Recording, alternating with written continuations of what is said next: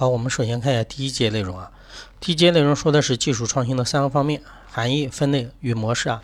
含义的话，我们是着重去理解技术创新到底解释的是什么样一个意思啊，是为我们后面的整个章的学习的话打下一个基础啊。首先，比如说第一个啊，技术创新的含义，我们要知道是谁提出来的。一九一二年，美籍的经济学家熊彼特。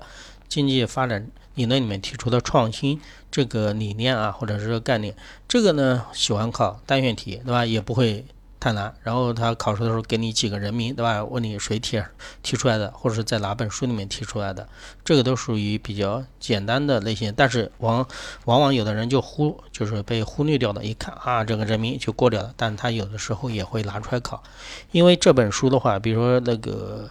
终极这本书，对吧？因为它百分之八十的内容是不会变的，已经考了十几年了，百分之七八十的内容不会变，每年只会改变一点点。那出书的人他怎么出呢？他出书的人他就是从这本书上来找。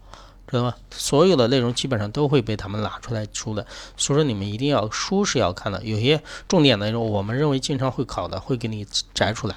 但是我不可能把全本书的东西都做到课件里面，肯定还是有一些孰轻孰重的。但是你们最好是要把书还是要多看一下。啊，然后我们再回过来再说一下创新啊。当然呢，一九一二年，一九一二年，你想一下，离现在将近都快过了什么一百多年了。一百多年前提出来这个创新的概念，肯定是按照当时的这个认识去提出来的，对吧？熊彼特认为创新是把生产要素或者生产条件新组合引入到生产体系中，看到没有？他的创新还是在什么上面？在生产上面，还是围绕在生产上面啊？建立一种新的生产的函数，其目的就是获得一个潜在的利润。它的把创新理解在生产的方面，就是建立一种新的生产函数。比举个例子啊，比如说我以前啊是手工业，那我手工业的话，我的生产率是靠什么？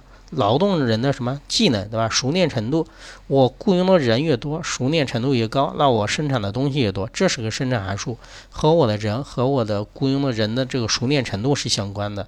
但是我现在改变了，我创新了，我不用人了，对不对？我现在用那种流水线作业，我引进机械设备了，那你的生产函数是不是变了？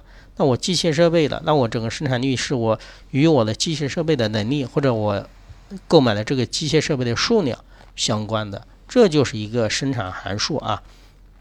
他理解的意思，创新呢，就是建立一种新的生产的函数，就是我刚刚举的例子啊，就是或者是你是技术的创新呢，或者是其他方面的创新都算啊，就是要重新进行一个架构啊，使你的生产呢，其他方面能飞跃一个层次啊。当然，你飞跃层次飞得再高，最终的目的，它是解释还是为了获得一个潜在的什么利润啊。